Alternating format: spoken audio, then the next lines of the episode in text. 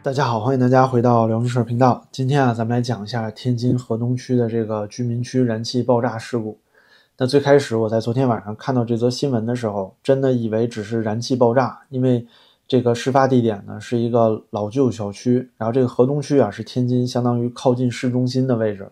这里呢有很多还没有拆迁的，时间比较久啊，年代比较久远的小区。那燃气管道年久失修，其实在去年七月份的时候也发生过同样类似的爆炸。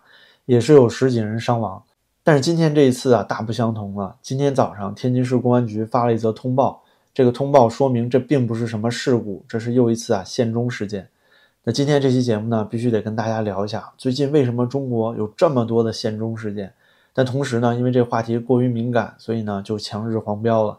因此啊，您的这个点赞和评论对我来说就非常重要了，这样的话才能让这个新闻能够被更多的人看到。非常感谢大家了。那接下来呢，咱们就讲讲这个天津市啊公安局河东分局发布的这个通告。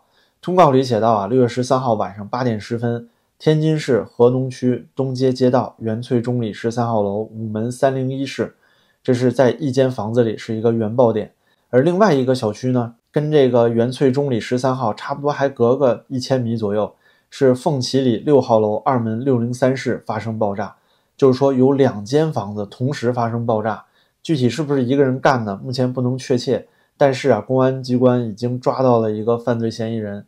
那到目前为止呢，官方通告是三人死亡，多人受伤。那据昨天晚上看到的消息啊，伤者大概是十一人，其中有重伤，而且呢，部分房屋受损。那受损的房屋啊，可以说是几乎半个楼。那这个楼层呢，虽然老旧小区层数不高，也就六到七层左右，但是实际上在爆炸的这一侧，几乎所有的房子都受到了损毁。尤其是在爆炸原爆点周边的这些房子和它这个整个燃气管线经过的房子，几乎损毁都非常严重。那这个公安局的通报里接着写啊，目前犯罪嫌疑人马某某是男性，四十六岁，已经被抓获。经过公安机关的侦查，发现是利用烟花爆竹作案。那大家可以想到啊，看到现场的这个爆炸状况，尤其是可以看到啊，以这个原爆点中心的这两个房子为起始点，也就是说，一个三零一室，一个是另外一个居民楼的六零三室。那向外发散都是按照这个燃气管道的方向来发散，这些所有燃气管线途经的房子都受到了非常严重的损毁。再加上啊，它确实是用了起爆物，它用的起爆物可能是烟花爆竹。但是现场能够造成如此大的杀伤啊，应该是这个人呢故意想要制造比较严重的爆炸，因此呢在房间里面先放燃气，当这个浓度达到一定程度之后，再引爆这个房间里的烟花爆竹。同时呢，这个犯罪嫌疑人目前被抓获，就是说他还活着，也就是说他当时并不在这两间房间里，他可能用了什么定时的这个起爆装置。那目前来看啊，这个天津市河东区的案件就是这样的情况。具体什么内幕？就这个人到底是在报仇，是说他在这个楼里有什么仇人，还是说他只是单纯的报复社会？我们还不能确认。但可以看到啊，就同时造成了如此大的爆炸，有这么多无辜的人伤亡。哪怕是他真的想要报仇，他也是牵连了大量的无辜。这绝对是一起现中事件了。首先呢，咱频道里说啊，绝不鼓励任何的这种事情。所有这些啊，因为报仇也好，因为报复社会也好，而去伤害无辜的这些人。都是人渣，他们都是孬种。有种的话，就像杨家那样，对吧？冤有头，债有主，你哪儿不爽，你找谁？你现在这种爆炸行为啊，不仅仅是伤了这么多人，你还毁坏了这些人的财物。那天津市中心的房子啊，在这个区域周围，房价差不多也要两万到四万之间了。很多人呢都是老居民，这些人也就有这么一两套房子。所以说呢，这等于你不仅仅造成了重大的这个人身伤害，还有非常大的经济损失。其实最近啊，就这些县中事件一直都有，几乎每天都在发生。那对于县中呢，大家可能知道，这代表的是张献忠，是清朝末期啊一个农民起义军的首领。那这个人呢，当时看到李自成进了北京，清兵又入关，在四川这一路的他呢，没什么机会了。于是啊，这个人就变态了，就他思想崩溃了。于是他想着，既然我得不到的东西别人都得不到，于是呢，他就开始在四川啊大杀特杀。像疯了一样害了很多的人命，那因此呢，张献忠这个人啊，一直以来是一个负面形象的存在。但是最近这段时间，尤其是这两年，不知道为什么，咱们国内啊兴起了一个亚文化，就叫献中学。献中学就在讲很多底层人呢，因为绝望，因为无助，同时呢没有办法找公检法系统啊去伸张正义，因此呢，这些人啊转而自己去报仇。甚至有些时候呢，根本就不是报仇，叫无差别现中。就好像今年年初的时候，在广州啊，这个开着宝马叉三撞人的那个年轻人一样。后来在这个法庭庭审上呢，法官就问他说：“你当时的犯罪动机是什么？”这个人是怎么讲的？他说他当时啊在等红绿灯，看到这个呃熙熙攘攘的人群在过人行道呢，他就有一种想要撞过去的冲动。所以您说啊，这个精神状态绝对是不正常了，这绝对是有一种变态的心理在里面。有很多人讲啊，这种现中的心理就是来自于底层社会的这一潭死水，因为大家日益压抑，每个人都游走在这个神经变态的边缘，感受到绝望，所以呢，就希望不管是谁，不管为了什么，都希望有这么一些人，有这些啊现中的人出来捣毁社会秩序，去报仇，去报复社会，甭管他之后怎么样，先砸了再说，出自己的一口恶气。很多人呢，要么自己去现中，要么看到现中的这些人啊，拍手称快。但是我想啊，现在中国的社会就陷入到了一种近乎于危机的状态。我之前并没有做这期节目，是因为我觉得，哪怕是每天都在发生现中事件，但也都是各种案件，冤有头债有主，总是有原因。你还不能说这是一种啊持续的社会状态。那的确，咱们之前做过像天门山那几个年轻人，他们那个事件，代表着社会底层一种绝望的心理，大家没有保障。同时失业率又高，经济下行，所以呢，出现这种情况，比如压抑啊，导致的更多的人选择啊自己去了结呀，那这是一种自然而然的现象。但是现在啊，这种现中事件有点过于多了，过于密集和频繁了。那之前呢，有人做过总结呀，就过去的四五六月，现中事件啊在大幅度的增长。四月份呢，现中事件一共有二十七起，到了五月份啊，就达到了四十一起。就每天都发生一到两起之间，那死亡人数啊，四月份八十人，五月份的时候达到了九十一人，那截止到六月十号呢，这这才过去三分之一啊，已经发生了十九起现中事件，已经有三十六人因此死亡，这还没有包括今天刚刚发生的这个天津河东区的爆炸事故。那之前四月、五月份呢，咱们都不讲了，就简单说一下六月份都发生了什么事情。比如说，二零二三年六月二号的时候，湖南长沙市。这个一个小区里发生了砍人事件，然后六月二号的时候，香港的这个合理活广场也出现了持刀伤人事件。同时在当天啊，武汉的中国地质大学也发生了杀人未遂事件。六月三号的时候呢，四川德阳有一个男子当街捅人。之后六月六号，一个严重的现中事件，长沙地铁三号线出口发生面包车故意撞人，导致了九人受伤，其中一人伤势严重。六月七号下午四点，辽宁沈阳在一个菜市场发生了灭门惨案，仅仅是因为争夺这个卖菜摊儿，两家之间发生了冲突，于是，一方呢就直接拿刀伤了对方一家三口。其后，六月八号，黑龙江牡丹江呢也有一男子，只是因为言语冲突，就用这个竹签、啤酒瓶对对方造成了致命伤害。之后，在六月九号，无锡太湖学院又发生了持刀伤人事件，一个女生只是因宿舍矛盾就捅伤室友。六月十一号。江苏扬州高邮一个男子在这个街道上无差别撞人，他当时开了一个电动车，按照医院视频讲啊，说是撞了八个人，其中有两人死亡，还有六人重伤。之后六月十二号啊，在我居住的地方，摄像头和安保如此密集的地方啊，居然发生了恶性案件。在这个北京市人大附中，一个被学校辞退的保安呢，驾驶了一辆被抢夺的网约车，就他先去抢车，然后开着这辆网约车呀，冲到校内。途中呢，还刮蹭了一名学生，导致这个学生受伤，现在已经送医院了。之后呢，在学校里又劫持了另外一个女生。后来这个人已经被抓获了，但是他当时其实仅仅是因为被学校辞退，他得不到一个说法，就开始进行这种啊现中式的复仇。之后呢，还有六月十二号早上九点，杭州市的主城区有一个环卫工人因为工资问题捅伤了三个人。六月十二号下午，武汉商学院发生了持刀砍人事件。那其实，在五月份的时候，同样的恶性案件也发生过很多。比如说，山西一个村民，这个因为报仇杀了村长一家；然后，湖南株洲南下的这个 K 四三五列车上，有一个人被捅死了。当时是有一个年轻的英雄吧，在车上夺刀，否则的话，这个人可能在整节车厢里啊，呃，无差别的伤害人，那就很可怕了。还有就是五月八号的时候，河北沧州市又是一个男子啊，开车故意撞人。还有五月十号的时候，济南支书啊，一家三口被灭门，说杀人者只是一个高中老师，因为自己的孩子呢长期受到这个村支书孩子的霸凌。这个高中老师尝试去找村委要说法，但是得不到一个公道，于是啊，干脆就直接报仇，去这个家里把这支书一家呀都解决了。五月十二号的时候，广东中山市，对吧？这是市区了，繁华的地方，开铲车乱撞，导致四人重伤。总之啊，这些事情真的是多到说不完。最近这三个月已经发生了将近快两百起这样的事件，死伤人数啊也是到了几百人之多。如果说这样的一个社会，你还说它是一个岁月静好，是一个和平安详的社会，我想任谁都说不过去吧。那么为什么今年会有这么多限中事件？咱们应该怎么办呢？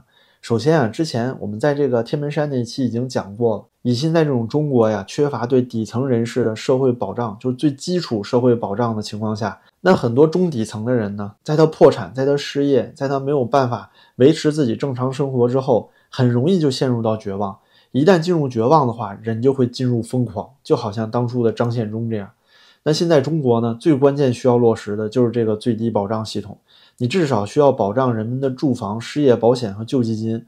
就哪怕这个人流落街头了，凭借他自己的身份证，也应该有什么福利署、福利机构去能领到最基本的，像美国食物券那样的维持他生活的食物，能让他有一种感觉，就是说，哪怕我破产了，哪怕这世界上没人要我了，周围都是仇人。我随便换一个城市，拿着我的身份证，政府还是不会让我饿死。那当他缓过一段时间之后呢？说不定能重新拾起对生活的希望，一点点把生活再捡起来。哪怕他捡不起来，至少政府养着他，不是为了什么这个帮扶弱者，而是为了减少社会上的限中事件。其实帮助的是所有城市里的中产，甚至是富人。您想想，就在这个市区里随便撞人，你哪怕是再富有的人，你可能躲得开吗？就好像是人大附中这种地方都能有人进去报仇，那人大附中已经是很好的学校了，很多都是有钱人这个自费花钱让孩子进去上学的。那即便你的孩子在人大附中里上学，不是照样有人报仇可以进得去吗？因此啊，你让这个社会有更好的最低保障，就能减少发生这种事情的几率。那第二呢，就是这个公共正义系统，就是公检法。现在有一个问题，就是老百姓已经认了，大家就认为中国没有什么法律援助。公检法系统呢，都是官官相护。中国自古不就是如此吗？我们已经习惯了。但是啊，你在岁月静好的时候，你在经济上行的时候，你习惯就习惯了。但是，一旦经济下行，可以见到现在这些老百姓根深蒂固的有这个想法：这个菜摊被抢了也好，你发生了什么被霸凌，就是儿子被霸凌的事情也好，这些人啊，不再抱希望到公检法系统了。他们试没试过？他们试过了。像那个高中老师，就是去找村支书一家报仇的那个。他当时找过当地啊，这个县里的法院，找过县里的公安局，但是这件事儿都被压下来了，因此他走投无路，他没有办法。尽管他不应该这么去做，但是可以想象得到，就这种老实人，当他没有办法在这个社会公平正义系统里面找到应有的答案的时候，那很可能最后就走上极端了。再加上你又没有办法越级上访，对吧？你上访是违法的呀。越级上访之后，人家发现你是访民。就给你遣返回到这个精神病院了。所以中国呢，现在非常缺乏一套让底层人士可以申冤的系统。那所有这些对底层、对社会弱者的这种漠视，其实反而会伤害的是这些中产。很多中产都觉得啊，社会底层保障没有，这个失业保险、救济金，反正我也用不上，跟我没关系。很多小粉红都是这么觉得。你说的这些都是这个少量的事件，我生活不是挺好的吗？我自己又有工作。但是啊，这种事情如果您碰上是第一次，也就是最后一次。如果这个社会持续的对底层人士忽视，不给他们足够的保障的话，那像这种现中的人越来越多，那每一个人都会置于危险之中。你像这次天津、北京发生的事情，这已经是中国的一线城市了，这是安保最严格的城市了，都能发生这么严重的这个治安事件。甚至呢，这次天津啊，是一个人有预谋的，在两个公寓楼里面。制造了大爆炸，而且使用了爆炸物，这几乎可以达到恐怖袭击的标准了，对不对？那现在这种事情都能在中国的一线大城市发生，那您说中国这片土地现在还有哪个地方是安全的呢？也许就只有中南海里面了吧。那最后一点，我想讲讲现在这个舆论管制，因为现在这种高压的舆论环境，你什么声音、维权的声音都发不出来，就导致正常人啊失去了一条发声的渠道。以往呢，比如说像这个高中老师孩子被霸凌了，他完全可以通过这个抖音啊、微博呀来维权，对吧？实名举报，引起社会的广泛关注，然后呢，通过社会的压力来给他一个正义啊，给他一个公平。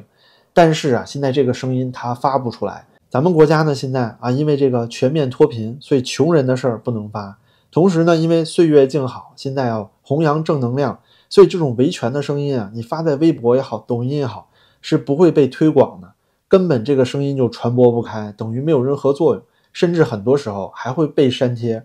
那您说，在这种情况下，人大附中的那个保安也好，他被辞退了，没给他任何遣散金，他如果能够找到这个劳动仲裁部门，给他仲裁，拿到他应该拿回的钱。他也不至于说铤而走险，这个抢网约车冲到校园里吧。还有这个高中老师也是，那就实名举报到微博里。那这种事情其实很容易就可以炒作起来。一旦呢，这个当地政府害怕舆论发酵，对吧？为了当地政府的这个声望，还有啊当地县官的乌纱帽嘛，也会开始重视这个案子，那就不会发生这个高中老师的县中事件了。所以大家可以看到啊，所有的这些县中事件，如果说每个月几次。那我觉得每个国家都有这样的事情，没有办法，总有这样发疯的人，总有这样心里容易崩溃的人，这很正常。但是如果每天都发生一到两起，而且如此严重的事故频繁的发生的话，那大家就要反省一下了，到底是这个经济和个人的原因，还是这个社会体制、整个社会系统出了问题呢？尤其是最后这一点，高压的舆论管制，让所有这些底层绝望、愤怒的人。连自己最后的一点声音都发不出来，那如果这样的话，他们不做这些大事儿去报复社会、吸引关注，从而呢让自己那种报仇的心理得到满足，他还能做些什么呢？大家可以想一想，就这些人还能做些什么呢？那最后我要讲啊，我依然佩服的是像彭立发先生这样的人。如果说啊这些人真的是对社会绝望，那你为什么不做个英雄呢？对吧？为什么要做这些恐怖分子呢？那最后啊，觉得现在中国的社会非常危险，就跟大家讲一个小故事吧，也是前段时间听一个车评人说的啊，自媒体里一个车评人说的，他就讲呢，他在路上遇到了一个交通事故，当时啊是对方这个车把他的车给刮了，呃，那个车呢是一个小面的啊，他的车啊就还可以，那下来之后呢，那个人非常不讲理，明明是把他的车刮了，还在那说他不长眼，不会开车。那这个车评人啊，就下来说说这个老哥实在不好意思啊，这个我没看清楚，就是你这车撞过来的时候呢，我也是没在意，我躲一下就好了。要不这事儿啊，就咱俩私了啊，我也给你点钱，你去修，我自己走保险，这事儿就完了。然后呢，还给这个老哥呀说递了个烟什么的，因为他发现这个老哥呀精神有点就不太正常，有点崩溃的状态。后来呢，这个老哥跟他一起抽烟聊了一会儿，就觉得心情好多了，然后就跟他讲说自己最近啊也是过不下去了，今天正好是。找人撞呢？他说他车上就放着刀什么的，他就想要干点什么，您知道吧？结果呢，跟他聊了，觉得社会上还是有好人，然后说这个老哥又哭又什么的。所以说现在在中国这种高压的社会环境里，对于很多生活在底层挣扎着的老百姓嘛，比如说餐馆服务员啊，比如说农民工啊，比如说这个街上收垃圾的呀，你都要非常的敬畏。没错，对于他们才应该敬畏。第一就是这些都是可怜人，第二就是你真不知道这里面哪一个人已经处在崩溃的边缘了。如果这些人，比如说有无理取闹的跟你吵架，一定要记得他们比任何人都危险，所以你要和和气气的好好跟人家说话，然后赶快离开现场。中国现在就是这么一种状况，那怎么办呢？那原本经济下行是每一个国家都会经历的啊，正常的经济周期，但是咱们国家的经济下行啊，因为这种特殊的社会体制。就会发生很多其他国家想象不到的问题。我相信，像现在这种县中事件，应该还会更多、更频繁的发生。但是我们寄希望不会如此吧？那好吧，今天呢节目就到这里。然后今天这个节目因为呃是主动黄标，所以拜托大家点赞和分享了，非常感谢大家的支持了。那咱们就下期再见，大家都保重了。